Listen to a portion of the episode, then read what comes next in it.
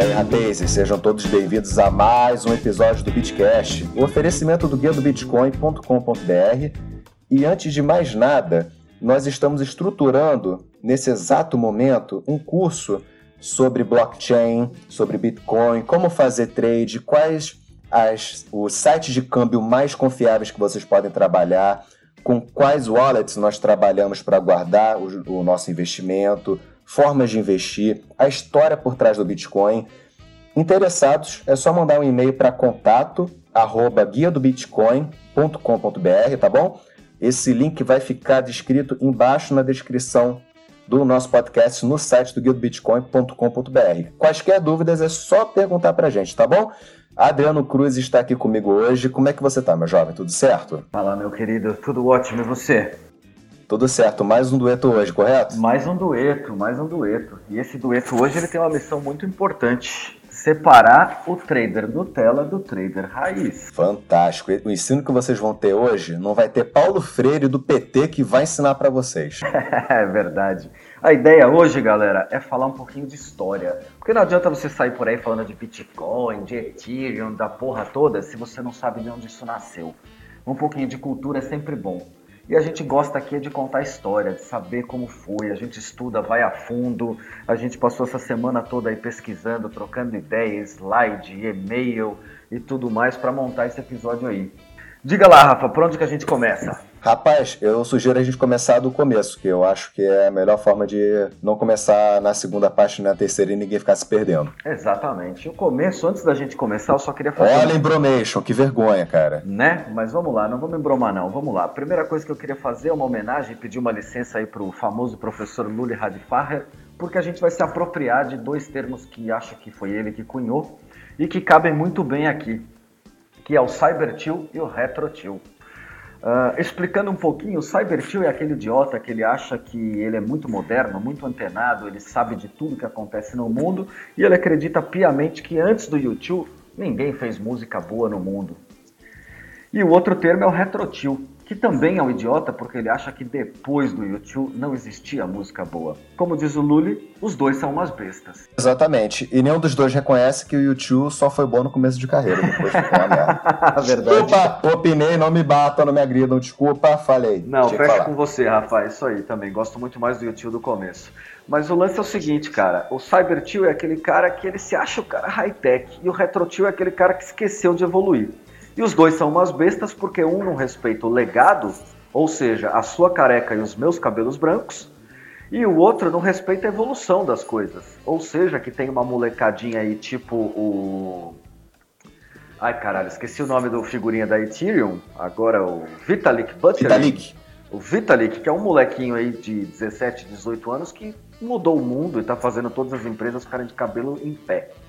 Então, Mas assim, vejam bem, essa história de o idiota, do imbecil, não vale se for pai e mãe, porque pai e mãe são sagrados, são de Deus, são de Jesus, são de, de tudo que há de bom e isso não se aplica à família, tá? Exatamente. Se tiver algum familiar ouvindo por perto, isso não vale para vocês. É, não tá? se aplica a nenhum você. de vocês, porque eu sei que todos vocês aí são pessoas antenadas, por isso que vocês estão aqui ouvindo o nosso Bitcast.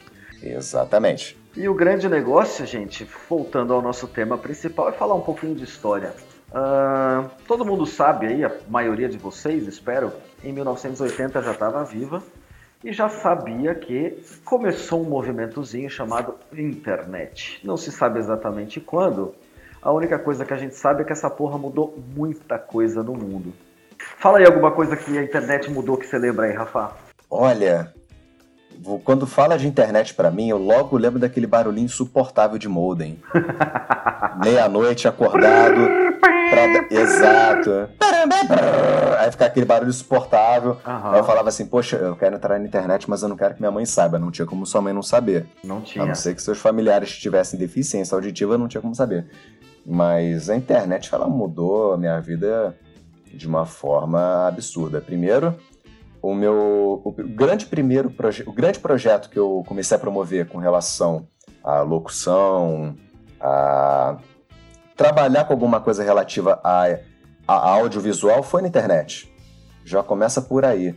Uma da trabalhar com criptomoedas foi uma das coisas que mais me ajudou a sair da crise, vamos dizer assim.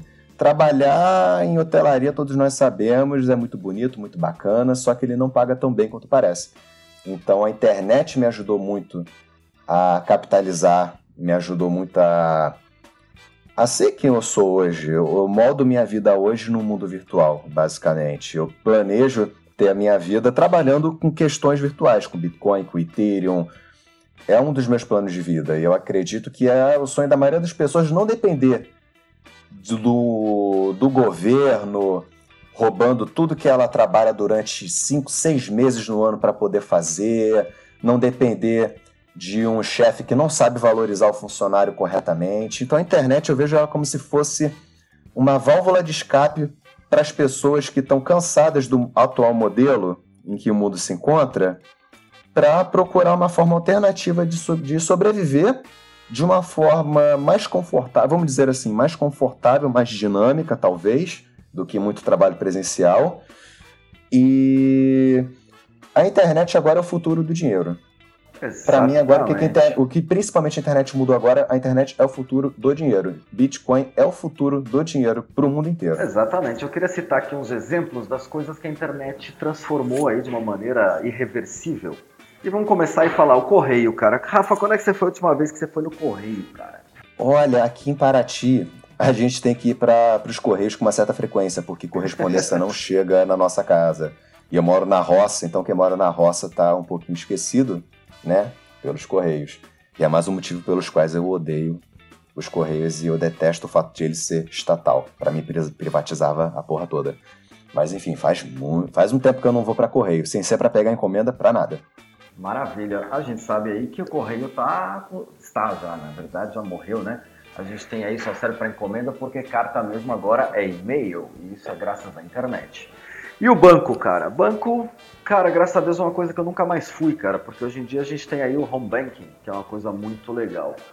Ah, maravilhoso. Não, não tem nada pior no mundo do que fila de dentista e fila de banco. Exatamente. Aí eu tenho uma pergunta boa para você e para todos vocês que estão ouvindo o nosso podcast. Quando foi, Rafa, a última vez que você entrou numa loja e comprou um CD de música? Olha, eu nem entrei. A última vez que eu comprei um CD numa loja, numa loja física, faz uns nove anos. Foi um CD do Fear Factory. Pois é, depois do Napster, né? Ficou difícil comprar CD, né, cara? A gente começou a baixar. É, e eu comprei porque eu era doido pela banda. Porque esse... ninguém compra mais CD. Exatamente, mas eles merecem isso, porque eles empurravam um monte de música ruim só pra gente comprar aquelas duas que a gente gostava, cara. Sim, exatamente. E é por isso. Então, assim, eu não vou nem dizer que foi a internet que matou isso, cara. Na verdade, foi a própria indústria que se matou sozinha tentando empurrar um monte de porcaria pra gente, né? Sim, exatamente. E outra coisa que eu gostaria de dizer agora, cara, meu, a fofoca, que ela existe aí há milhões de anos. A internet mudou essa história, cara. Virou Orkut. E depois virou Facebook, Nossa. antes que vocês me xinguem, né? E o Facebook agora tá virando Orkut, né? Agora você põe letra garrafal, muda o fundo pra coraçãozinho cor-de-rosa. Exatamente. O meu, quando eu abro, cara, parece uma penteadeira de puta. o meu também. Ou seja, cara, a orcutização do Facebook está fazendo com que a galera fuja e vá para o Instagram. E depois do Instagram a gente não sabe o que vem, mas automaticamente a gente sabe que também vai ter a sua vida útil. É, o Instagram, o Instagram, perdão, também é como se fosse o Orkut, só que com fotos, né? Às vezes não muito adequadas para o horário que estamos gravando essa bagaça, né? Exatamente, mas eu vou te dizer, de tudo que a internet mudou, cara, de tudo que ela mudou até hoje, uma das coisas que mais melhorou a minha vida foi a Netflix, cara. Porque acabou com as videolocadoras, cara. Quantas vezes você foi numa sexta-feira na locadora, louco para assistir aquele filme que você tava esperando, e aí chegou lá e a fita já tinha sido alugada e você não podia assistir o filme e ficava duas horas lendo sinopse de filme ruim, tentando achar alguma coisa menos inútil para assistir no final de semana. Eu, eu, ainda, eu ainda, assim, eu vou fazer apenas uma, um pequeno adendo, pode servir até com uma pequena correção porque você falou agora, porque eu estava pensando nisso agora. É, eu acho que o que acabou com a locadora, na verdade, sabe o que, que foi? Rebobinar foi fita e a multa. Não, foi, foi tornar popular comprar gravador de DVD e de CD. Verdade. Isso acabou com a locadora. Você passou a viver pirata. Verdade seja dita, quem aqui nunca foi Capitão Gancho de jogos de Playstation, quem é da década de 90? Quem não era Capitão Gancho em Playstation, em filmes... O filme nem lançava no cinema, a gente já arranjava uma forma de, de, de pegar esse filme pirata. Isso todo mundo já fez, isso é normal. Todo mundo já fez. Eu acho que, além da locadora, o Netflix ele acabou com a TV a cabo. Acabou com a TV a cabo, é verdade, cara. Na minha casa, por exemplo, da TV meu... a cabo, ele cai exponencialmente todo ano por causa do streaming, por causa da transmissão da internet. Meu, fora que assim, né? Cansei de ter gente escolhendo aquilo que eu vou assistir. Agora, meu, com Netflix eu Exato. mesmo vou lá, escolho e acabou, cara. É o futuro. Você vai lá, escolhe a sua programação, acabou. Não tem intervalo, não tem exceção de saco, é um valor baixo todo mês. É ridículo. E é uma coisa assim, quando eu era, era criança ainda, aborrecente, eu baixava muita música pirata, muito jogo pirata, muito programa pirata. Hoje em dia não tem mais nada disso pirata no meu computador, não tem mais nada. Porque Netflix é muito barato. Eu acho sacanagem você piratear as coisas tendo Netflix. Eu acho sacanagem você piratear a música tendo Spotify. É verdade. Eu também acho. Pelo amor de Deus. Eu faço mais isso há muito tempo. Eu aí, sem querer fazer jabá, assino a Apple Music há muito tempo, gravo tudo, baixo tudo de lá e sou bem feliz, cara. Nunca mais me incomodei. Sim, é um excelente serviço. Assim como Netflix, como Spotify. É um serviço excelente. É que nem aquele, é que nem aquele rapaz, o, o Arthur Moledo. Sabe aquele canal Mamãe Falei? Sei. Ele fala assim: dá um exemplo de uma empresa pública que funciona e tem serviço de qualidade no Brasil e que não está devendo. Pensa, isso tudo é que a gente está falando são empresas privadas, são empresas que estão tentando fugir do senso comum, que quem trabalha com Bitcoin quer fugir do senso comum. Então, vamos pensar que o que faz parte do senso comum está entrando em colapso. O que, é que você vai fazer a respeito? A proposta desse Bitcast é essa. Outro dia, cara, eu tinha uma experiência muito engraçada em casa, cara. Eu tava conversando com, com meus filhos e aí eu hum. falei da Fernanda Montenegro, porra, um ícone do teatro, uma das maiores atrizes do Brasil, uma das não, a maior atriz do Brasil. Eles olharam para mim assim, mas pai, quem é essa pessoa? Cara, eu achei isso muito engraçado. E aí caiu a ficha. A TV virou. É porque não é da geração deles. É, não, o, o, a mídia não é da geração deles. TV é uma coisa que não se assiste mais, morreu. Pelo menos lá em casa, cara, só dá Netflix e YouTube o tempo inteiro. Sim. E aí eles começaram a me falar, pai, não, porque tem o Felipe Neto, porque tem a Kéfera. Kéfera eles não curtem muito, mas assim, eles. Meu, Graças a Deus não, não curtem essa menina. Graças a Deus. Exatamente, mas citaram ela também e que outros também. o canal dela. Agora. Nossa. E assim, Uh, ficou claro, cara, o ator de TV, o famoso hoje, cara, ele é um youtuber. Os youtubers lotam shoppings, os youtubers agora são os novos globais. Né? E isso uhum. é uma uhum. transformação muito interessante aí que a gente está vendo que a, que a internet transformou. Exatamente. O bacana sobre os youtubers é que assim, durante muitos e muitos anos, o que é que nossos pais tiveram? Ah, você tinha opções de jornal SBT, Globo, Record e por aí vai. Uma meia dúzia de emissoras controlam a televisão aberta sobre a mídia. A mídia é controlada por essas TVs abertas ainda não existe mais esse controle de uma imprensa que centraliza as informações. Vocês sabem de que imprensa eu estou falando, que existe uma imprensa enorme centralizadora no Brasil. Vocês sabem de que eu estou falando. Sinal do Plim Plim depois aqui. E eu acredito que o Bitcoin, o Ethereum, o Spotify, o Uber, a gente pode falar até do Uber. O Uber está fugindo desse senso comum. E, e tudo que está fugindo desse senso comum transforma sua vida em algo mais prático, melhor e barato. Ou você, ou você prefere ter o que o outro quer que você tenha por um preço muito maior. Exatamente. O mesmo caso a gente pode falar do rádio, cara. O rádio já virou Spotify. E o, meu, o ponto que eu mais gosto de citar quando a gente fala de coisas que a internet transformou, Rafa, é o SMS.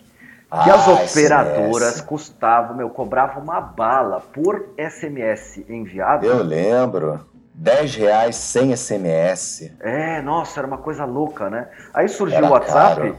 e eu vejo hoje propaganda de operadora dizendo WhatsApp grátis, você não paga mais nem a banda que você consome para mandar o antigo SMS.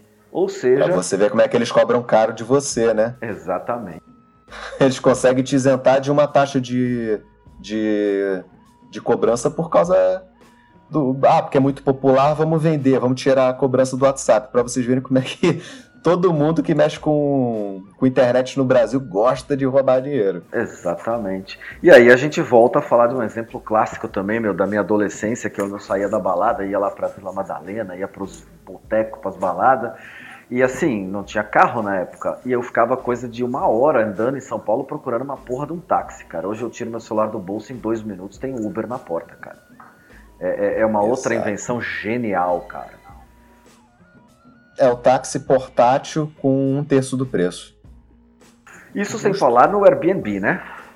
Ah, sim. Airbnb, que é o pavor da Booking, pavor da Expedia. É, pavor das imobiliárias, né, cara? Os caras estão tudo maluco agora por causa de Airbnb, porque é uma evolução natural. E assim, tudo isso que a gente citou até agora, cara, é só fruto da incompetência e da ganância. Porque se fosse bom, ninguém precisava mexer.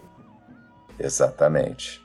E agora, gente, a gente vai falar do ponto mais importante, que é o dinheiro virou Bitcoin.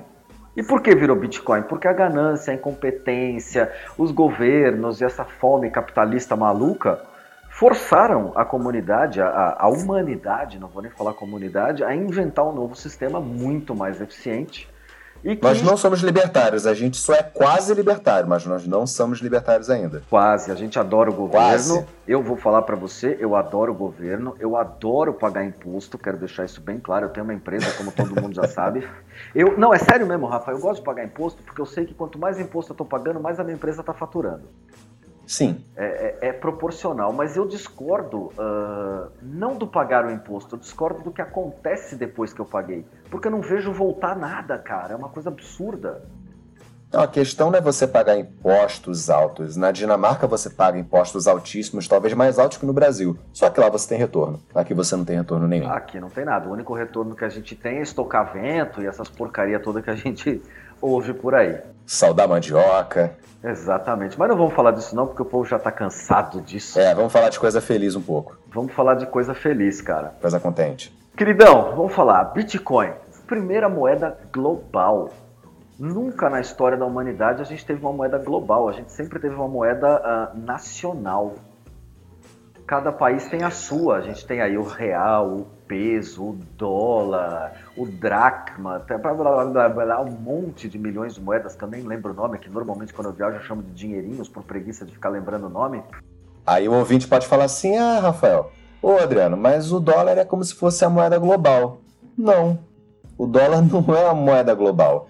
Ele, ele tanto não é uma moeda global que ele depende de um país estar vivo, opera, operando para poder funcionar. Exatamente. Não é global, ele pode ser usado globalmente, mas não é uma moeda global. Tá aí a, a bela diferença do Bitcoin para o dólar, por exemplo. O Bitcoin ele é descentralizado, não tem uma nação, não tem um país, não tem ninguém que controle o Bitcoin, mas tem alguém que controle o dólar. Então não é uma moeda global. Se você achava que era uma moeda global comparando ao Bitcoin, esqueça esse conceito, não tem nada a ver isso. Exatamente. Se o Trump acordar de mau humor, ele manda gerar aí mais não sei quantos milhões de dólares e o seu dólar passa a valer quase nada. Por quê? Exatamente. Porque tem um governo por trás que comanda essa moeda que não é global, como você disse. Ela só não é uma é moeda que quase foi global por ser uma das moedas mais fortes do mundo. E jamais seria global porque o mundo todo não ia aceitar trabalhar com dólar. Todos trabalhando com dólar é, é é muito, é muito controle sobre uma, apenas uma, uma cabeça. Não é algo legal. Exatamente. Agora a gente está vivendo um momento, cara, que eu acho um momento muito interessante. Quem viveu aí o, o plano real no passado vai entender. Eu estou falando aí da URV, que era a Unidade Relativa de Valor. A gente tem as moedas nacionais servindo como URV para Bitcoin. Então, ah, no Brasil, a Bitcoin essa semana bateu aí 19 mil reais. Então isso é uma unidade relativa de valor, porque nos Estados Unidos é 4.800 dólares, na Europa se mede em euro, na Venezuela se mede, acho que sei lá eu como, cara, porque eles não têm mais nem dinheiro para comprar, nem o próprio dinheiro, eles estão conseguindo imprimir mais. Mas no mundo é todo, a gente está num momento hoje que eu acho, cara, é um momento de transição. Eu acho que daqui a alguns anos não vai mais existir as moedas locais. Assim como. Cara, eu... desse dia. Desculpa te interromper. Sabe dessa, desse dinheiro da Venezuela? Ah. Você já jogou aquele WoW, famoso WoW, World of Warcraft? Claro, eu jogo direto, cara. O dinheiro do World of Warcraft vale mais do que o dinheiro da Venezuela hoje. Sabia disso? Sabia, eu li alguma coisa sobre isso, achei muita graça, cara. A moeda digital do WoW vale mais do que o dinheiro da Venezuela. Isso porque comunismo é amor. Comunismo é amor. Exato. Bom, se o comunismo desse certo, cara, na Alemanha eles tinham conseguido fazer, cara. Se nem o alemão conseguiu colocar, cara, é porque não tem como, não tem jeito, cara. É, mas é assim, para quem ainda quer ser comunista, a Coreia do Norte tá com as portas abertas, só não tá para sair, só para entrar.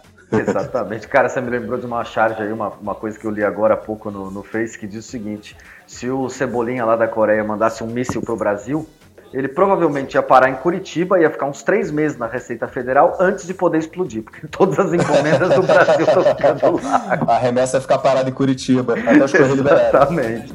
É. Exatamente.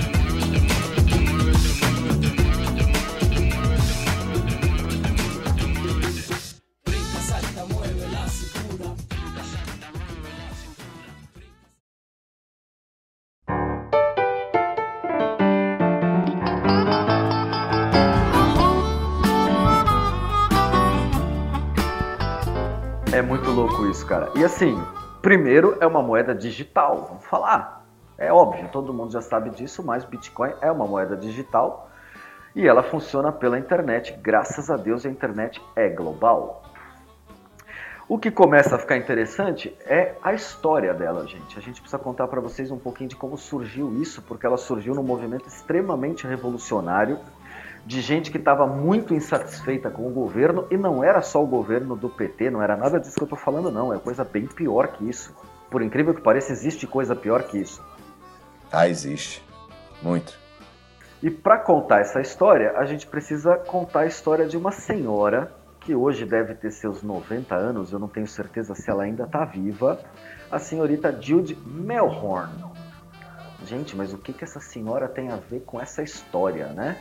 Pouca, pouquíssimas pessoas que trabalham com Bitcoin sabem da história dessa moça. Exatamente, mas deveriam a, saber. Eu acho que a ela a gente deve muito, muito, muito, muito. Se a Bitcoin deve hoje tudo. existe, uh, não foi uh, só o Satoshi Nakamoto que fez a coisa toda.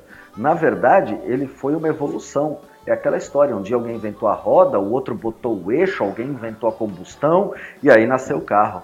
E a gente vai contar um pouquinho dessa história, de como tudo isso surgiu.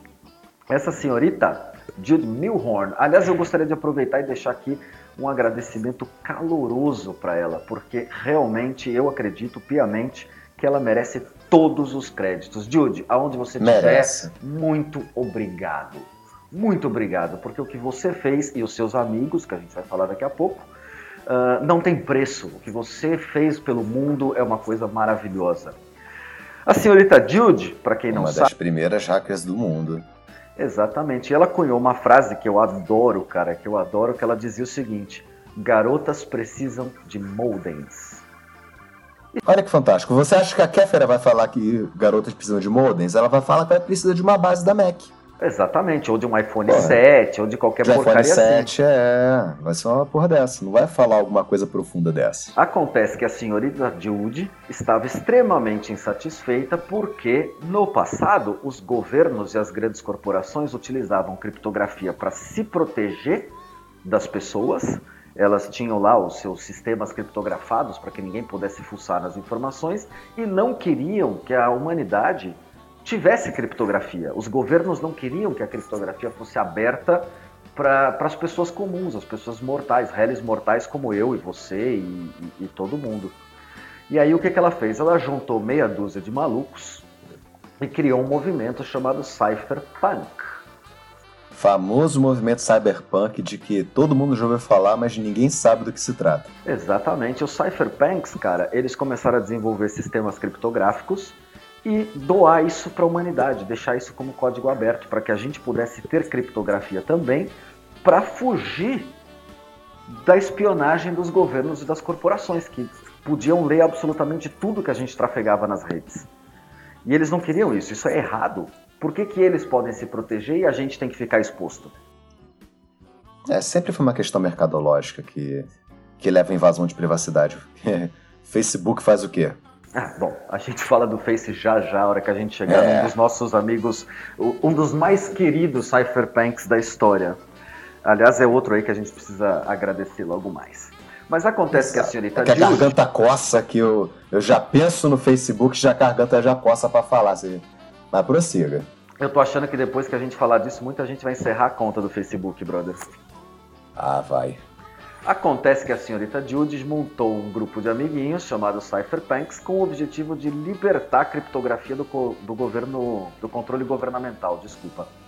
E aí a ideia era o seguinte, cara, vamos botar criptografia pública, todo mundo pode uh, usar essa criptografia e o governo não vai mais poder fuçar nos nossos e-mails, nos nossos códigos, nas nossas redes. Basicamente, o que ela fez foi um grande favor para a humanidade. Aí a gente vai colocar aqui nessa matéria a capa da revista Wired, de eu não me lembro exatamente em que ano que foi isso, aonde aparece a senhorita Judy junto com seus amigos e uma bandeira americana. Todos de máscara. Exatamente, todos de máscara. Inclusive, essa máscara me lembra um pouquinho a máscara do V de Vingança, mas isso aí foi muito antes da história. Será que foi alguma referência? Uh, provavelmente sim, provavelmente a máscara de Fox deve ter sido alguma inspiração, só que eles não devem ter usado por causa da, de questões políticas, que essa máscara aí sempre foi muito associada a movimentos muito undergrounds, né? Ah, sim, com certeza. Que as pessoas associam muitas vezes a uma questão de covardia, mas não, não é bem assim. É mais uma questão de anonimato que é necessário. Se você está se metendo com criptografia, você está se metendo em trabalhar com uma privacidade que muitas vezes os próprios governos trabalham para que você não tenha, você não pode mostrar a cara. Exatamente. E o legal, Rafa, é que esse movimento do Cypherpunks, ele ainda existe, cara. Ele foi fundado aí em 1970, 1980, mas ele ainda existe, ele ainda é muito forte. E aí eu quero deixar aqui registrado mais uma vez uma homenagem com todo o carinho do guia do bitcoin.com.br à figura do Julian Assange. Quem lembra dele, galera? Julia Assange, com uma frase célebre. Posso falar a frase? Manda ver, cara, manda ver sem dó. O Facebook é a mais apavorante máquina de espionagem já inventada. Exatamente, essa frase foi cunhada pelo criador e difusor do Wikileaks. Quem se lembra do Wikileaks sabe do que a gente está falando. Aquele cara que pegou um monte de documentos super secretos dos Estados Unidos que contava toda a podridão daquele governo e jogou na rede para todo mundo ver o tipo de governo que a gente tem por aí. Isso aí, a gente acha que só no Brasil é que tem essas, essas safadezas. Lá fora não é muito diferente, não. É o governo do país mais poderoso do mundo. Exatamente, com a máquina de guerra mais poderosa do mundo e os sistemas de espionagem mais poderosos do mundo. Vão me dizer que nos Estados Unidos a corrupção é menor do que aqui? Não, lá é maior. Só que lá você tem mais coisas pelo que você paga de imposto do que aqui. Mas a corrupção, com certeza, é maior. A demanda Exatamente. é maior. Exatamente. Assange, eu sei que você está aí enfiado dentro de um consulado, passando maus bocados. Só queria te dizer que aqui no apavorado. Brasil, apavorado, queria te nunca botando que... a cabeça para fora da janela. Não, nem pode, cara. Se ele puser, já deve ter uma sniper preparado para acertar ele, cara. Ah, lindamente, a WP mirada na cara dele. Eu só queria te dizer, cara, se você um dia ouvir que aqui no Brasil você tem fãs, você tem gente que te respeita e te apoia, cara. O que você fez pelo mundo, ó, muito obrigado, cara. Você é foda. Hã? Perdão, poético para usar a palavra foda, mas é a única palavra claro. que define o cara, velho. Mantenha-se vivo, se possível. Exatamente. E não se esqueça também, cara, daquele seu outro amigo, também muito importante para essa história, também um dos caras que cunhou essa linha do tempo que a gente está traçando aqui para contar um pouquinho da história de como nasceu a Bitcoin, que é o Edward Snowden. Ah, o famoso Edward Snowden. Exatamente, esse cara aí ele foi muito importante também na história porque ele contou pra gente uma das maiores sujeiras, cara, que eu já ouvi que o ser humano é capaz de fazer, cara. Sim, tirando as guerras e tirando tudo, a, a, a tal da Guerra Fria, né? Esse cara contou pra gente do sistema PRISM. Ah, o famoso sistema PRISM, que era, que era, grosso modo, um sistema de espionagem completo que o governo tinha acesso a absolutamente tudo que rolava na rede. Tudo. Exatamente, a gente está falando aí do tudo. governo americano, a NSA, que é a Agência Nacional de Segurança dos caras. Eles construíram um, um sistema que era capaz de espionar a internet de uma maneira absurda. Eles conseguiam ver absolutamente tudo que você trafegava na rede. Eles liam todos os seus e-mails, eles viam todas as fotos, inclusive aqueles nudes que você mandava e tudo mais. Eles têm e... cópia de tudo isso, tá? Pelo menos até 2013, quando dizem que desligaram esse sistema, mas eu não sei se isso foi desligado até hoje. Eu já ia falar isso, será que desligaram mesmo? Eu não sei, cara. Isso aí ninguém sabe a não ser meu, o, o, a própria NSA. É, eles falam que desligaram, mas a gente sabe como é que funciona. Eu só sei que esse sistema conseguia gravar tudo que você falava no Skype, uh, todos os e-mails que você trafegava no Gmail, na Apple. E assim, o pior, cara, é que todas as grandes empresas tinham parceria com a agência americana, até porque a maioria das empresas que eu citei eram americanas, e permitiam que esse sistema entrasse num backdoor. Backdoor, para quem não sabe, para quem é leigo, uh, é uma porta especial para que um outro sistema possa se conectar e ler essas informações. Tá? E eles conseguiam ler absolutamente tudo, e não só ler, mas eles copiavam, faziam backup de absolutamente tudo, tudo, Rafa, tudo que você fazia. Se você mandou uma carta de amor, eles tinham cópia. Uh, basicamente, assim, eles sabiam tudo da sua vida sem que você soubesse que isso estava acontecendo. Olha que coisa terrível isso. É uma puta sujeira, né, velho? Vamos, vamos combinar Horrível. que isso aí é uma puta sacanagem. Horrível. A gente confia aí na rede, o pessoal usa e-mail. E o pior, cara, o pior é que até hoje todas as empresas envolvidas negam que participaram ativamente disso, o que é uma grande mentira, porque assim. já foi provado. Já foi provado, porque é ridículo, cara. Cê, é, é, não dá para entrar num sistema desse e copiar tudo de uma maneira fácil. Se desse, meu, os hackers do mundo já teriam feito, né? Ah, com certeza. Há muito tempo atrás. Exatamente. Então as, essas empresas deixavam uma portinha aberta aí para a NSA poder fuçar em absolutamente tudo. NSA, vai a merda, antes que eu me esqueça. Com muito carinho. Com muito carinho e novamente com a permissão poética de usar palavrão aqui no nosso Beatcast. Vocês me perdoem, as pessoas mais sensíveis, mas é, é, é um sentimento que vem de dentro, ele precisa ser colocado para fora. É bem sincero. É bem sincero, isso, meu, é, é revoltante pensar. Vem do fundo. Tem coisas na vida que se você não falar um palavrão, você não está externando da forma correta. Você pode, você pode decorar o dicionário, não vai ter uma palavra que sintetize melhor um palavrão. Exatamente, é. Inclusive tem aquela história da matemática dos palavrões, você já ouviu, né? Ah, sim. É, isso é fantástico. Por exemplo, assim, fugindo um pouco do assunto, né? O filho chega pro pai e fala: pai, empresta o carro. Nem fudendo. O nem fudendo é um não irretorquível, cara. Não tem como discutir depois de um nem fudendo. Ah, pai, empresta. Não, nem fudendo. Acabou a questão, encerrou ali. É, você fala assim, não, de, de forma alguma. Não, pai. O cara ainda vai tentar reverter. Nem tudo está perdido ainda. Sempre existe um caminho. Ah, não me diga isso. Agora falou não, porra nenhuma, vá merda. Acabou. Acabou, acabou, acabou. Acabou. A tua, a tua infância acabou naquela hora. Perdeu, mano. é verdade. Perdeu. Perdeu. perdeu. Vai comprar Bitcoin para daqui a um tempo você ter um carro. Exatamente. E aí, voltando ao nosso tema, o Edward Snowden deixou uma frase aí muito legal. Ele fez tudo isso por causa de uma alegação. Ele se fudeu, essa que é a verdade. O cara tá aí, meu, foragido. O cara tá numa situação, meu, muito ruim na vida.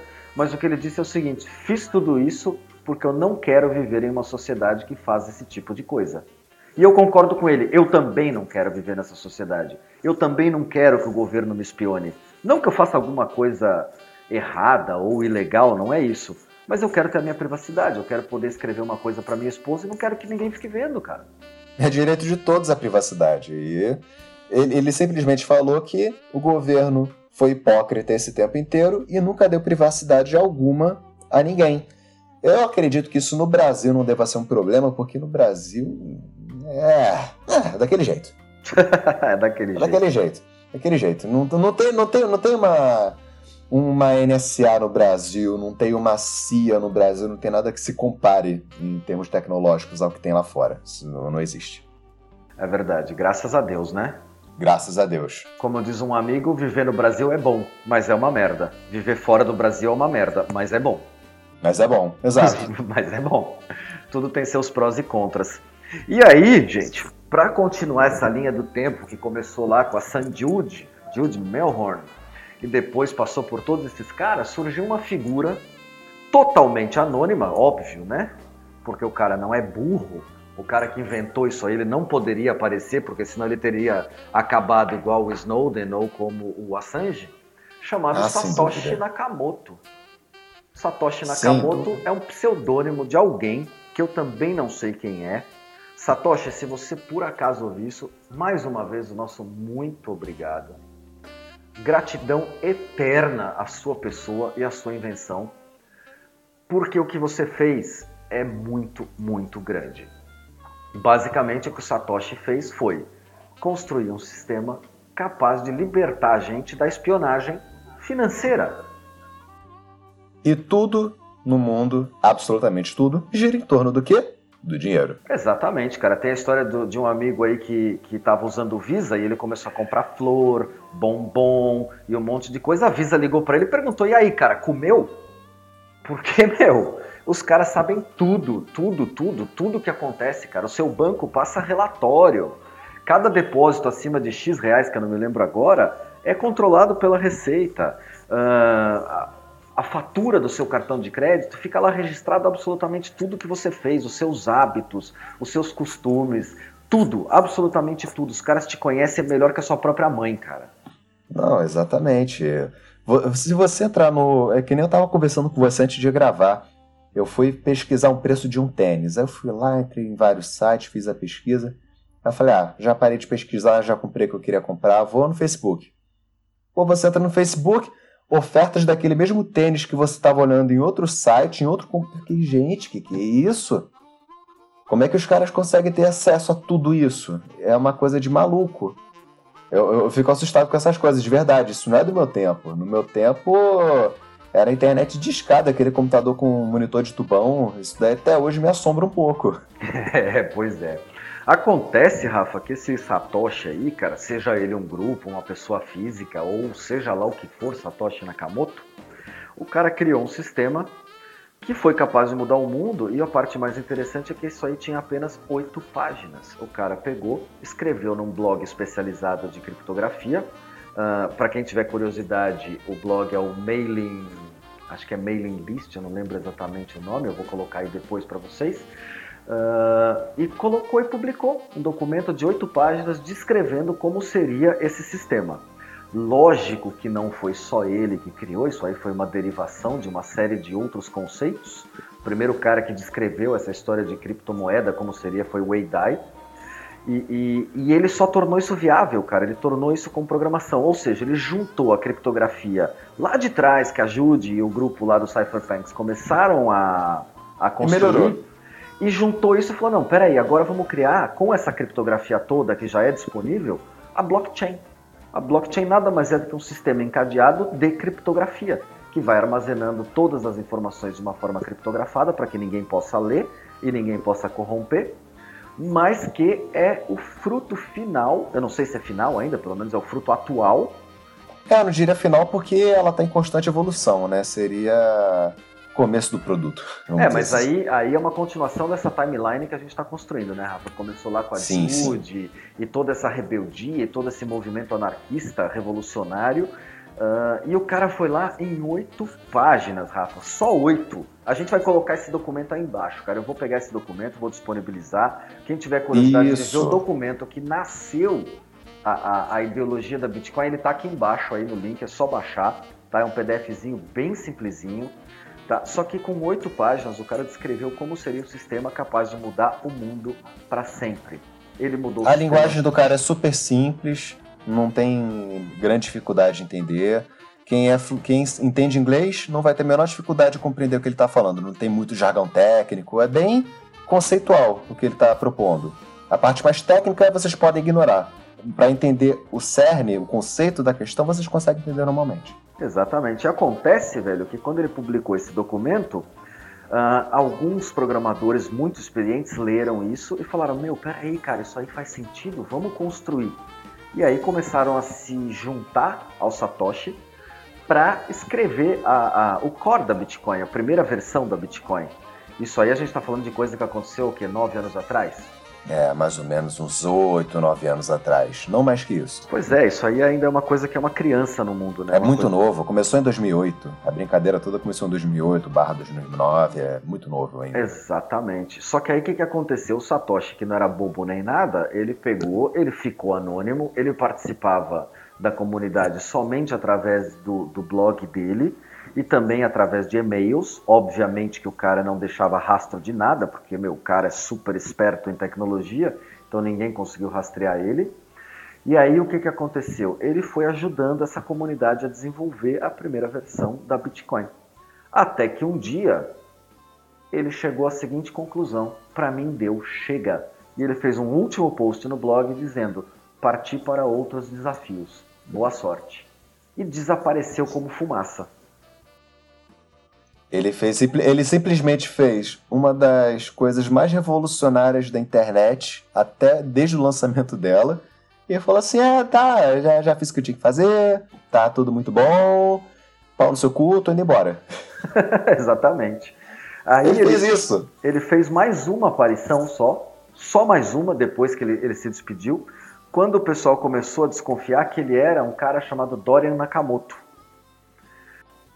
E aí o que, que ele fez? Ele foi no blog dele e fez um post dizendo I am not Dorian Nakamoto. Eu não sou Dorian Nakamoto. E sumiu de novo. Ninguém sabe até hoje quem é o cara. Teoria da conspiração novamente. Será que não era mesmo? Será que não era mesmo? Acontece que eu li esses dias que os caras estão tentando rastrear ele pela forma de escrita que ele tinha. Que era uma escrita Nossa. comum, só que eles estão desenvolvendo sistemas, eu não me lembro exatamente o nome, acho que é tipologia, alguma coisa assim, que aí o cara pega, escreve uma frase, põe uma vírgula, depois ele põe dois pontos e não sei o quê, e isso deixa mais ou menos um DNA, uma, uma impressão digital da forma como ele escreve. E estão tentando achar esse cara de qualquer jeito na internet aí, baseado na forma como ele escrevia. Tomara que nunca consigam. Tomara, porque o cara depois do que ele inventou, ele merece estar vivo ainda, né? Então, melhor que ninguém saiba quem ele é, pelo amor de Deus. É, e suspeita-se, ninguém pode provar isso, que esse cara tem algo aí em torno de um milhão de bitcoins. Ou seja, ele é um bilionário. Ah, sim. Ele vai vender, ele não vai vender agora, ele vai esperar. Já pensou se daqui a cinco anos, como vários traders mais experientes estão falando, Bitcoin daqui a. Daqui a cinco anos vai estar valendo 100 mil dólares. Já pensou? Meu Deus do céu, cara. Esse cara tem metade do dinheiro do mundo, velho. Esse cara monta um país. É, na verdade, metade assim. não, cara. Eu diria que ele tem 1,21 avos de todo o dinheiro do mundo, porque só vai existir 21 milhões de bitcoins, né? Sim, assim, é, é ridículo. Ele é, ah, eu quero, eu tô entediado, eu vou construir um país, eu vou fazer um país só para mim. É isso aí, Satoshi. Satoshi, só para te dar um toque aí, ó, no final da página também tem aí o nosso endereço Bitcoin se você quiser contribuir com a gente, deixa aí embaixo uma. Faz uma transferenciazinha de um pouquinho pra gente, cara. A gente. A gente tá aqui trabalhando com todo amor aí, divulgando sua história. Não esquece da gente, não, cara.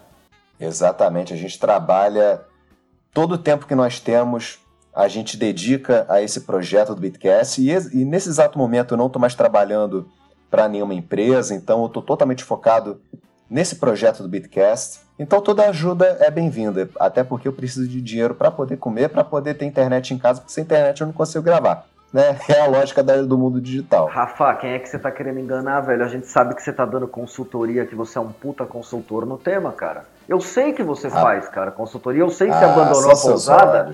Eu sei que você abandonou a pousada só para poder se dedicar, porque a consultoria rende muito mais que salário de pousada Tá? Eu sei disso, mano. Para de certos galera, males, cara. certos males vêm para o bem. Exatamente. Há malas que vêm de trem. Exatamente. Exatamente.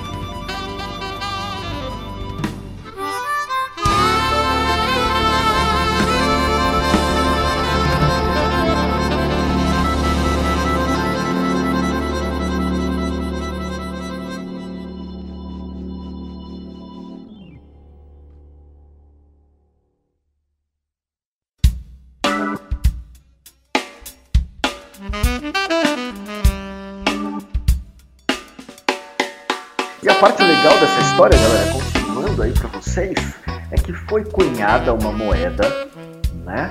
Uh, na verdade, é uma, é, uma, é uma moeda figurativa, isso não é um Bitcoin. Se vocês procurarem aí no Google Images, vocês vão encontrar a moeda que foi cunhada e ela tem alguns dizeres muito interessantes. A frase principal dela é Libertas aequitas veritas, que em bom português diz liberdade, igualdade e verdade. Obviamente, uma inspiração na Revolução Francesa, Liberté, Égalité, Fraternité. E embaixo disso você vai encontrar uma outra frase, que é a frase que eu mais gosto dessa moeda, que é uma gozação ao dólar, literalmente. In cryptography we trust. In cryptography we trust. Ou Fantástico. seja, meu, é, é, é, perfeito, cara. A pessoa que, meu, é, é, eu acho que a segunda coisa mais genial depois da Bitcoin foi essa moeda. porque ali você encontra lá o número 2009, quando foi criada a primeira, e um símbolo do infinito dizendo 21 milhões é infinitum. Vale a pena pesquisa, é. galera. Dá uma olhada nessa moeda. A, a, ela tem muitos conceitos muito bonitos por trás disso. Ela visa realmente ser um sistema libertário. Ela quer libertar a gente do sistema bancário. Tá? Eu estava lendo essa semana aí, o Banco Itaú divulgou o balanço né, do segundo trimestre. Gente, é um absurdo o lucro que esses caras têm. É muito grosseira a coisa Exatamente, mesmo. cara. E, e, é uma coisa injusta, porque assim, eu participo de uma ONG, uh, que é do movimento Faça Mais, um movimento aí de, de ajuda humanitária e tudo mais. A gente estava envolvido essa semana na criação de uma conta para depósito, para a gente poder movimentar o dinheiro da ONG e tal. Cara, o banco cobra 70 reais por mês. Eu não vou falar o nome da porra do Banco do Brasil. Cobra 70 reais de taxa por mês. Meu, para uma ONG que visa ajuda humanitária. Cara, Essa cobrança aqui é cesta de serviço da conta, né? Exatamente. E, e serviços é de, de quê? Que tipo de serviço que oferece? Um bit de vez em quando, que é a transação que a gente vai fazer para transferir um dinheiro para construir uh, um novo bloco numa, numa, numa instituição. Cara, pelo amor de Deus, cara. 70 pila por mês de uma ONG que visa ajudar a humanidade, cara. Olha, tem uma, tem uma pessoa da minha família, ela tem uma conta é, eu não vou falar onde é que fica essa conta no Itaú no Class, né? Que a taxa de serviço dela, a cesta de serviço dela, perdão, sabe quanto é que custa? R$ 56,30. Aí eles falam: ah, mas você tem direito a fazer 30 saques no mês, 40 depósitos e não sei o que, papapá. Cara, se você fizer 100 depósitos, 100 saques de Bitcoin, na rede você não gasta nem um quinto disso. Pois é, cara, isso é tão é grave é que até teu cachorro ficou puto aí atrás, você tá ouvindo, né? Até o cachorro latino, é o cachorro da rua que quer pegar os meus gatos, cara. Eu já vou dar um pedala robinho nele simbólico. Pois é, pois é, pois é. Cara, eu acho isso assim uma sacanagem, cara. O sistema bancário é muito cruel, cara. Ele é muito cruel. Então, assim, é natural, como tudo que aconteceu aí que a gente citou no começo, a história aí do, de todos os serviços que a internet substituiu, que a gente substitua o dinheiro e tira esses caras da jogada, porque é, é inevitável isso. É, é, tanta ganância, tanta, desculpa a expressão de novo, tanta filha da putagem, cara, que esses caras merecem morrer. De verdade. Assim, ou eles isso, evoluem rapaz? e se repensam, né? Eu não sou contra os bancos, eu sou contra Quanto essa ganância. No coração, rapaz. Que abraço. Ah, cara, desculpa, brother. Se eu te mandar meu extrato, você vai chorar, velho. você vai chorar o que eu pago de taxa, cara. Meu Deus do céu, cara. Eu sinto que eu trabalho para sustentar o governo e os bancos, cara. Ah, mas é mais ou menos isso mesmo que a gente faz. Não, não é não, cara. Eu acordo todo dia para trabalhar para sustentar meus filhos, cara, para tentar deixar um pouco de educação boa para eles, para deixar um pouco de cultura, para poder deixar um pouco de patrimônio, não é para sustentar. Ah, mas você acha que auxílio terno se paga sozinho? Tem que ter alguém bancando, meu camarada. É? Pode crer, cara, pode Tem que ter alguém pagando. Pois é, mas você sabe que desde que eu desbancarizei aí quase todo o meu investimento e botei isso tudo em criptos, meu, eu nunca estive tão feliz na minha vida e nunca dormi tão tranquilo, né? Não, imagino, porque tudo, tudo, qualquer cripto que você investe hoje em dia, dessas mais famosas, você já tem um rendimento muito maior do que uma poupança, muito maior do que um tesouro direto, muito maior do que uma aplicação bancária convencional. Não tem nem comparação. E você sabe que eu tenho uma, uma lembrança emotiva aí da minha infância, que um dia minha mãe chegou desesperada em casa, chorando, mas chorando aos prantos mesmo, cara dizendo que tinham roubado todo o dinheiro da poupança dela e que ela não tinha mais como comprar comida pra gente, cara, porque assim, ela tinha Nossa. dado. Ela trabalhava muito cheque pré-datado na época, e um filho de uma puta chamado Collor limpou todo o dinheiro dela sem avisar numa segunda-feira de manhã, deixou 50. Deixou 50 dinheiros, eu não lembro qual era a moeda da época, né, que não dava para comprar assim pão para um mês. E era o, o que famoso confisco da poupança. Exatamente. O cara foi lá, meu, na maior cara de pau, falou: Meu, o dinheiro seu agora eu vou pegar e ninguém mais tem dinheiro, porque eu quero todo o dinheiro para mim. Cara, ele é aquela filha da puta daquela Zélia Cardoso, desculpa a expressão, tá? Não quero tomar um processo por isso, Zélia, me perdoa. Mas assim, a, a atitude que vocês fizeram. Me perdoa, essa filha da puta. a atitude de vocês, Zélia e Collor, pelo amor de Deus, cara, vocês mereciam ir pro inferno por causa disso, cara. De verdade, cara, eu não sei como esse cara conseguiu voltar a ser um senador da República. Eu não votava nesse cara, mas nem pra síndico do meu prédio, velho. É verdade. Isso, isso não aconteceu no governo Lula porque o povo não tem mais dinheiro, então vai tirar o que da poupança? Exatamente. Não, não, só não aconteceu por isso. Eu tenho certeza que se tivesse dinheiro na poupança ele levava, mas não vai ter. Pois é, e tem aquela história agora, cara, que rolou esses dias aí na, na net, do cara que começou a tomar um processo, eu não, eu não lembro muito bem, porque eu li superficialmente a matéria. O cara pegou tudo que ele tinha, transformou em Bitcoin e falou pro governo, falou, meu, agora vocês querem me confiscar? Pode procurar. E ele, o governo não conseguiu, cara, simplesmente ele se safou numa boa durante todo o processo, no final acho que ele até ganhou o processo, tá? Por quê? Porque beleza. ele converteu em Bitcoin, o governo não conseguia achar o dinheiro. E não é. E eu fico pensando, o governo brasileiro ele fala que você tem que declarar sim moedas digitais no imposto de renda. Tá bom. Mas qual, qual o entendimento que o governo tem sobre criptomoeda, sobre moeda digital, para ele me cobrar disso? Se eu botar lá 100 bitcoins na minha carteira, será que ele vai conseguir descobrir que eu tenho ou não? Pois é, você sabe que eu li uma, uma outra matéria esses dias dizendo que em 2016, nos Estados Unidos, oito pessoas declararam possuir Bitcoin. Eu não sei se a informação Sim. é verídica. Eu acho que os outros três esqueceram. É verídico. Isso deu até em jornal. Isso é verídico. Pois é, desses oito, cara, eu acho que eles foram muito legais, mas os outros três caras que tinham Bitcoin devem ter esquecido. é verdade. Porque assim, não entenda mal, não, entenda bem. Se tiver alguém do governo ouvindo essa bagaça agora, entenda bem.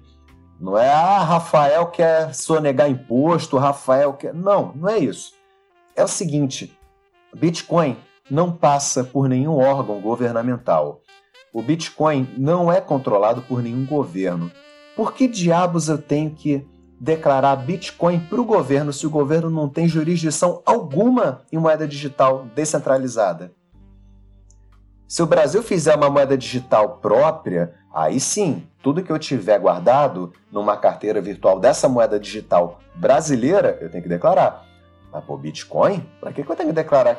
Se eu tiver um, dois, dez mil Bitcoins numa wallet, para que, que eu tenho que declarar? Eu vou pagar imposto em cima de um negócio que não tem nada a ver com o governo? Que não tem nada a ver com controle governamental? Não, isso não tá certo. Não, mas só para deixar claro, galera, só para não parecer que isso aí é evasão de divisas ou que é sonegação de imposto.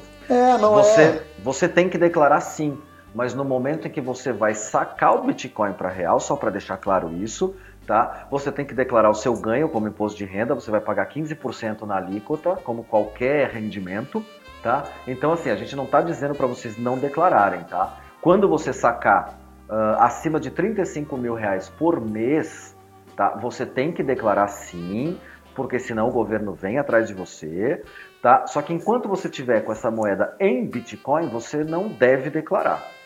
É, porque enquanto ela está como Bitcoin, exatamente isso. Enquanto ela está como Bitcoin, se eu peguei um Bitcoin e transformei ele em 10 em um ano, para que, que eu vou declarar? Agora, se você pegar esses 10 Bitcoins e for sacar, aí é diferente. Você está pegando o Bitcoin e você está transferindo, está convertendo para uma moeda nacional.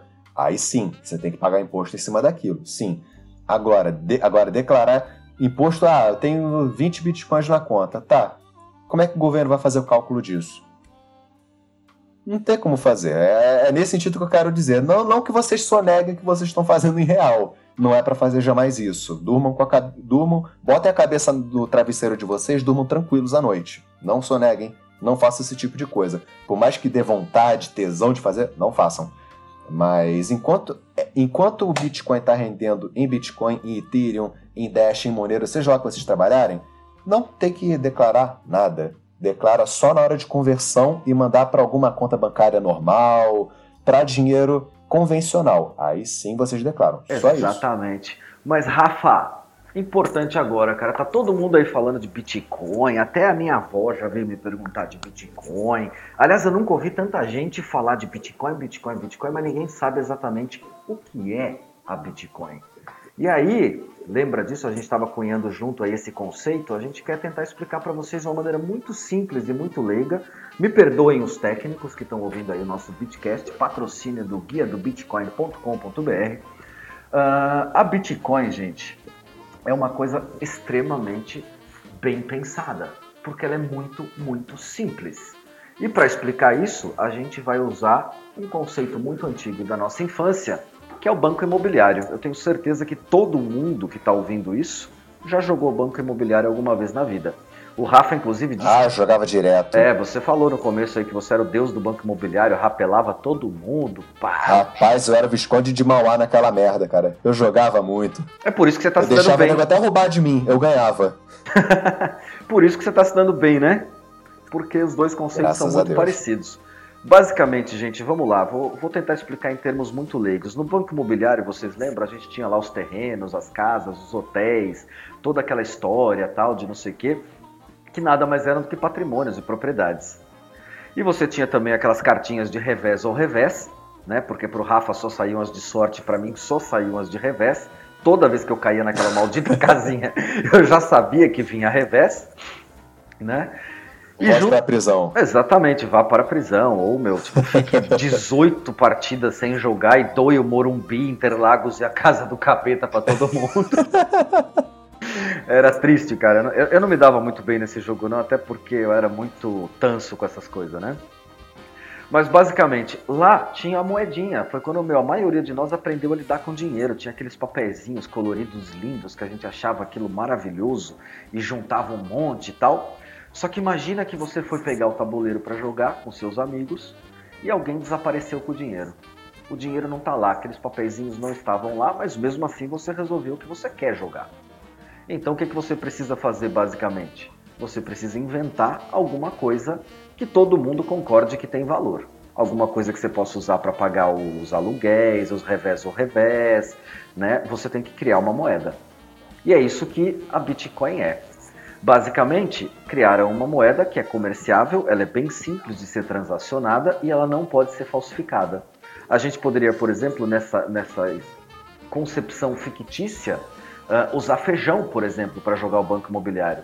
Mas quem garante que o Rafa não vai aparecer com o bolso cheio de feijão para sentar na mesa e no meio do jogo ele vai pondo feijõezinhos que ele não tinha, que a gente não emitiu? E olha que o, fe o feijão ele tá caro, hein? Ele pode ser bem que usado como moeda, hein? Pois é, melhor pegar a moeda Porra. da Venezuela então.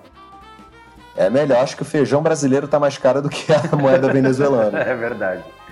Mas aí que tá, pra gente conseguir jogar esse jogo sem usar feijão, arroz, sal, como a gente falou aí no começo, que foi usado como salário no passado, uh, a solução era pegar um caderno e anotar o saldo de todo mundo. Então a Maria tem 100 moedas, o João tem 100 moedas, o Pedro tem 100 moedas. A gente coloca tudo isso num caderninho e vamos jogar. E na medida que o jogo for acontecendo, a gente vai atualizando esse caderninho.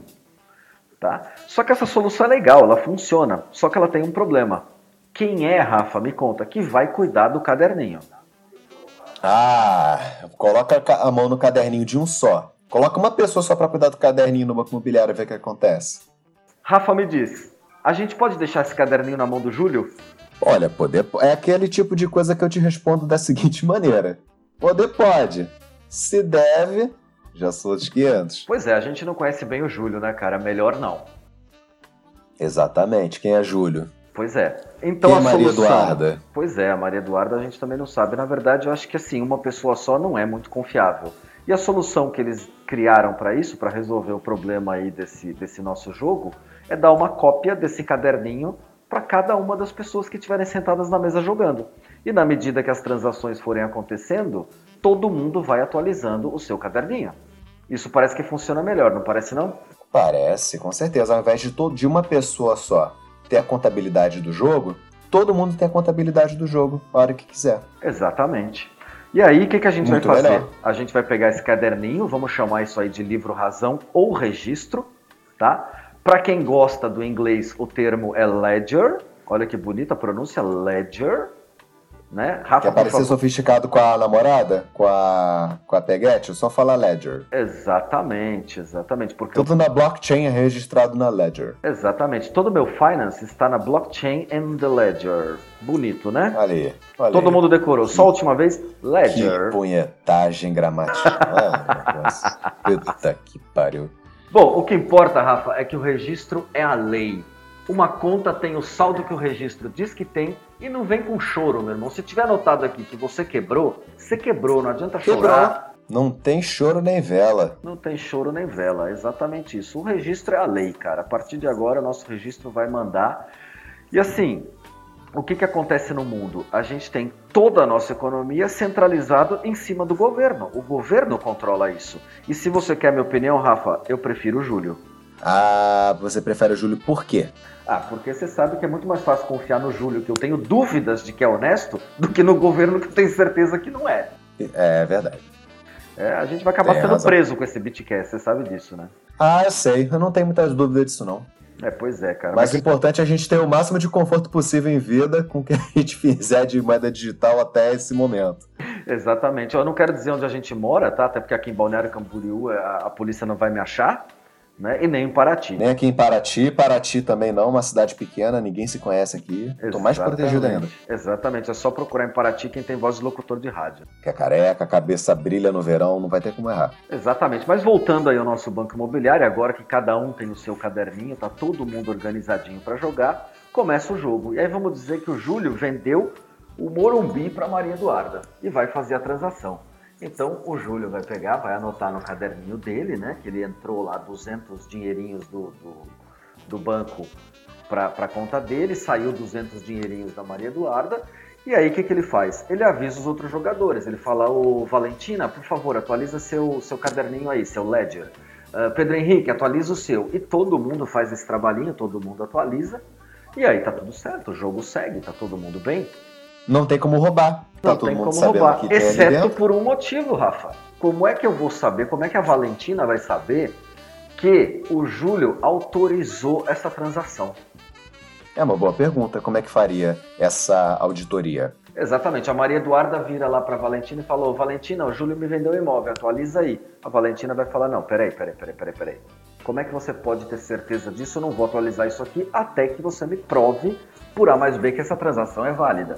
E aí é que entra a assinatura do comprador. E essa assinatura na Bitcoin é uma chave criptográfica, uma assinatura digital, gigante por sinal, uma chave aí de sei lá eu quantos, muitos caracteres, que só você tem e só você pode assinar a transação. Uma vez que essa transação foi assinada, aí todos os outros portadores de registros, né, de ledgers, vão poder se atualizar. Mas para isso eles têm que validar a assinatura. E aí começa o tópico de provavelmente o nosso próximo Bitcast, que é a mineração. Alguém ah, tem que fazer a validação. Esse tema é polêmico. Polêmico. Esse mamilos! É polêmico. Mamilos. Tem gente que acha que os mamilos são polêmicos. ah, os memes. Ah, o mundo agora é um meme, né? Tudo agora a gente remete Tudo, né? meme. Né? Não tem jeito, né, cara? É. O que, que será a nossa vida sem os memes, não é não? Pois é, Mas, cara. assim, Mineração vai ser o tópico do nosso próximo Bitcast. Vai ser muito interessante porque é um tema polêmico. Muita gente investe em mineração para viver disso. Algumas pessoas acham que compensa ter equipamento, outras pessoas dizem que não compensa. Umas compram mineração na nuvem, o famoso cloud mining. Algumas pessoas não compram esse cloud mining porque não acreditam no custo-benefício. Isso tudo vai ser discutido no próximo. Exatamente. Mas voltando aqui aos nossos caderninhos, aos nossos registros, eu faço uma pergunta para você, meu amigo. Beleza, se tem seis pessoas jogando na mesa e cada um joga uma vez, em ciclos, em turnos, tá tranquilo, dá para manter isso no papel. Mas e se eu tenho tá. aí 7 bilhões de pessoas, que é a quantidade de pessoas que a gente tem no mundo hoje, jogando todas ao mesmo tempo? Ou seja, eu posso estar comprando um carro enquanto o José está comprando pão, enquanto o Rafa está comprando uma bola de futebol, uh, e todo mundo tem que se atualizar ao mesmo tempo. Como é que isso seria possível, cara? Não dá para fazer. É justamente a questão da o conceito da blockchain, do livro registro, é justamente esse. Você executa uma transação você fez uma compra, essa compra custou um Bitcoin. Olha só, estou colocando compra cara, tá 19.500 um Bitcoin no Brasil. Você fez uma compra de um Bitcoin. Você registra na rede aquela sua solicitação de compra, de transferência de valor de um Bitcoin da sua carteira para a carteira que está do outro lado. Ele vai receber aquele valor, vai ficar registrado no, entre você que vai receber o link daquela transação o destinatário vai receber também o link dessa transação, vai receber a autenticação dela, tudo correto. E na blockchain, que é a página própria do Bitcoin, blockchain.info, você tem acesso não só a esse registro dessa sua aquisição, dessa sua transação, como de todas as outras.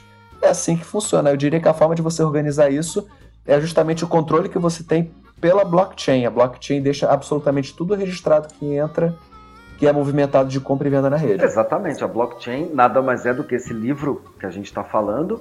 E o legal para vocês saberem, gente, é que hoje no mundo. Os links são os atalhos. Exatamente, a gente tem hoje mais ou menos 7 mil caderninhos digitais, é óbvio, anotando todas as transações que aconteceram.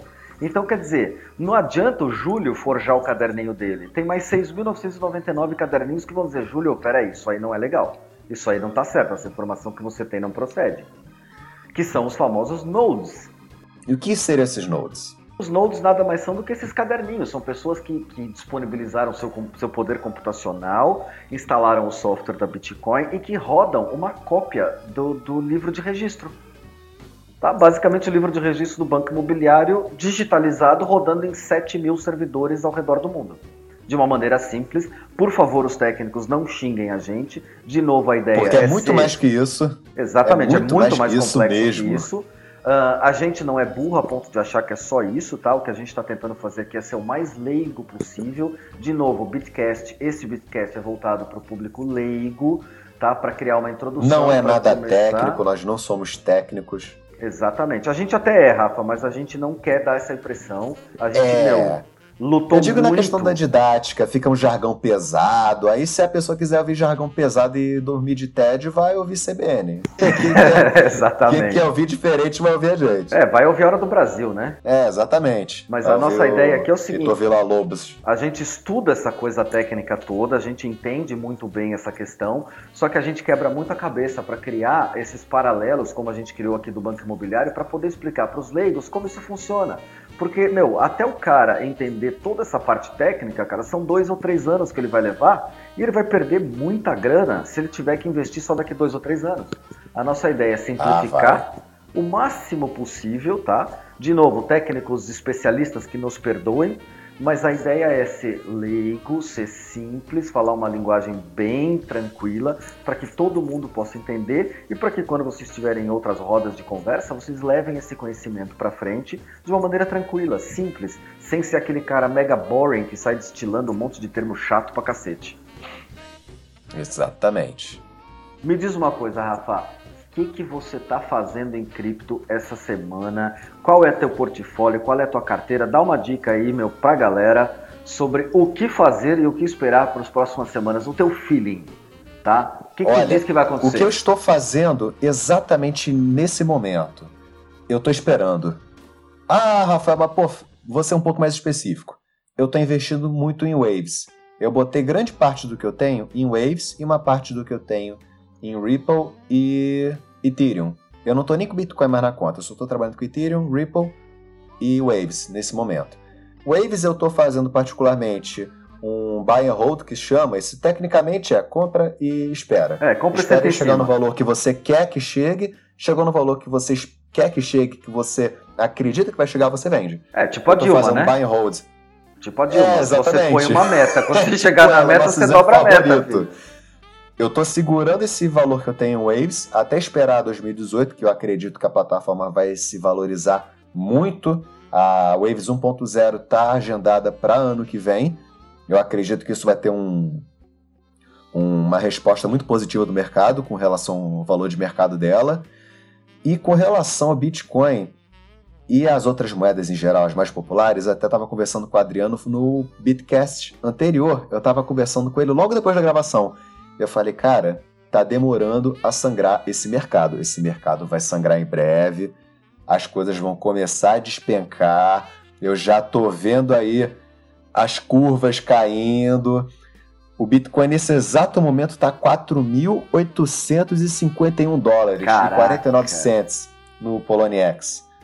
Olha, eu acredito, eu vou chutar, porque eu já chutei antes e eu errei. Eu estava esperando que até semana passada ia começar a sangrar o mercado. Eu não entendi até agora porque o mercado não começou a sangrar, mas eu tenho certeza que ele não passa da semana que vem para começar a sangrar mesmo.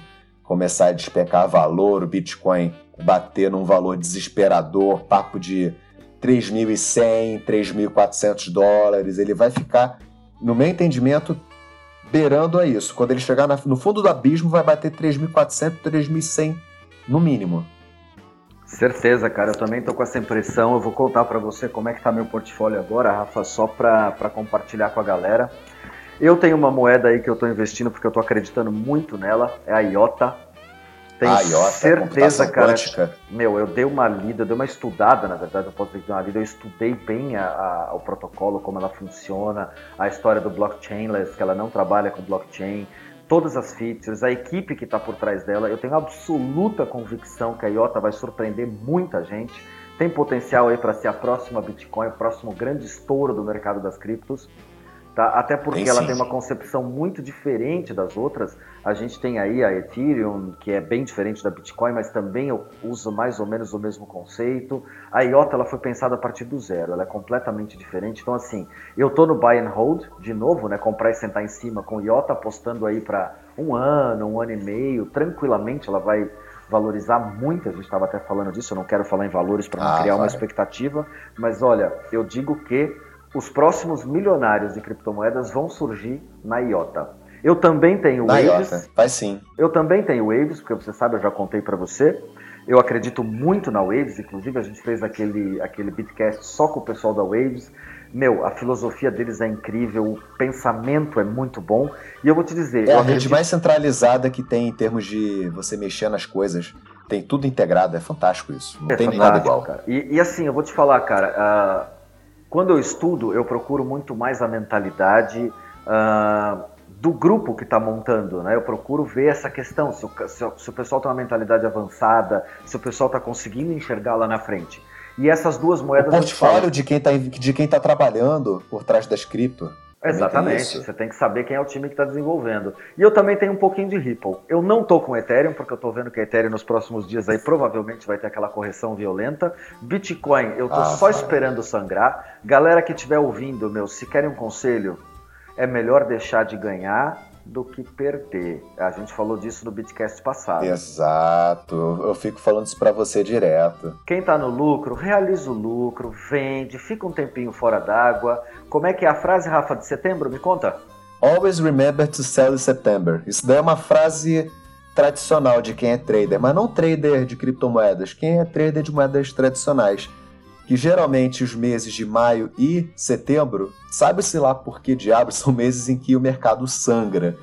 Então, existe esse ditado que é meio que uma brincadeira, mas com fundo de verdade, de vendo o que você tem em setembro, espere sangrar, compre em setembro quando terminar de sangrar tudo, aí você faça um hold, espere chegar no valor que você quer novamente e venda. Exatamente, meu amigo. É, e tinha outra que era Sell in May and then go away. Tipo, venda em maio depois vai embora. É o mesmo conceito. Boa. Que maio geralmente é uma época que também costuma sangrar muito o mercado.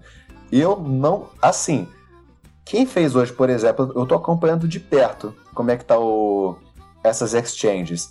O Litecoin, ele subiu hoje, nas últimas 24 horas, no Poloniex, há uma hora e meia atrás, antes da gente gravar esse podcast, ele estava com uma subida de 22,8%. Inexplicável.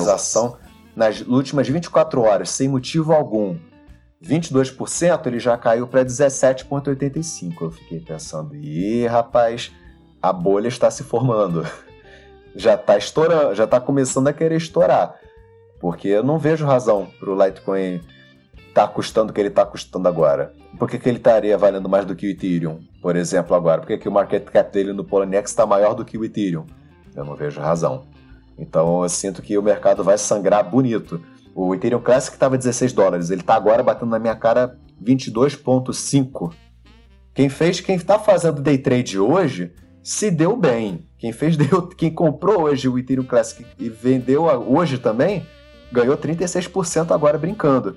Só que aquilo, day trade é como eu falei já para vocês é arriscado, quem está começando no mercado não deve fazer. Eu que já tenho mais ou menos um ano de mercado, eu não faço day trade nesse período porque, pô, eu poderia estar tá fazendo agora e tá ganhando uma puta grana. Eu poderia ter comprado agora o Ethereum por 388 dólares e daqui a 10 minutos ele cai para 330, como eu já vi acontecer. Você vê aquele gráfico vermelho atirando no chão, parece um raio. Dá aquele pânico. Naqueles 5 minutos você perdeu 15% de tudo que você tem. Exatamente. Bom, meu irmão, o tópico nem era esse, era só pra gente compartilhar um pouquinho aí, como a gente sempre faz, que isso se torne aí um padrão. Nem, nem era esse, eu achei válido a gente falar porque eu acredito que o final, da, o final da grande turbulência de subida, eu acredito que ele vai acabar agora. Exatamente. É meu, é, meu entendimento é esse. A Bitcoin, Apertem os cintos. A Bitcoin está tentando chegar nos 5 mil, mas não vai ter força. Provavelmente ela volta aí, como o Rafa falou. Eu acho que a gente deve esperar aí para os próximos dias um sangramento forte do mercado. E, portanto, assim, aos nossos amigos que seguem o guia do Bitcoin, por favor, estejam Cautela. atentos. Né? Cautela, atenção né? É melhor deixar de ganhar do que perder. Pode ser que suba um pouco mais? Pode, mas pode ser que Exato. sangre muito mais. Eu diria que a proporção hoje está 90 para 10. 90% de Sim. chance de correção e 10% de chance de subir mais. E aí, para bom matemático... Vai chegar a 5 mil? Vai, mas não vai ser agora. Não vai. Primeiro ela precisa de uma correção bem boa, ela precisa dar um mergulho para ganhar força, tipo um avião em stall. Né? Ela precisa descer para depois Exato. ganhar energia para poder subir. E é isso, moçada. Exatamente. Prazer. Desculpa, Rafa, vou roubar seu bordão hoje. É um prazer inenarrável estar com vocês. Inenarrável. Rafa, é um prazer indizível, indizível um prazer gravar. incomensurável de estar com todos vocês que nos escutam. E até o próximo Bitcast. Até o Falou. próximo Bitcast. Um grande abraço, moçada.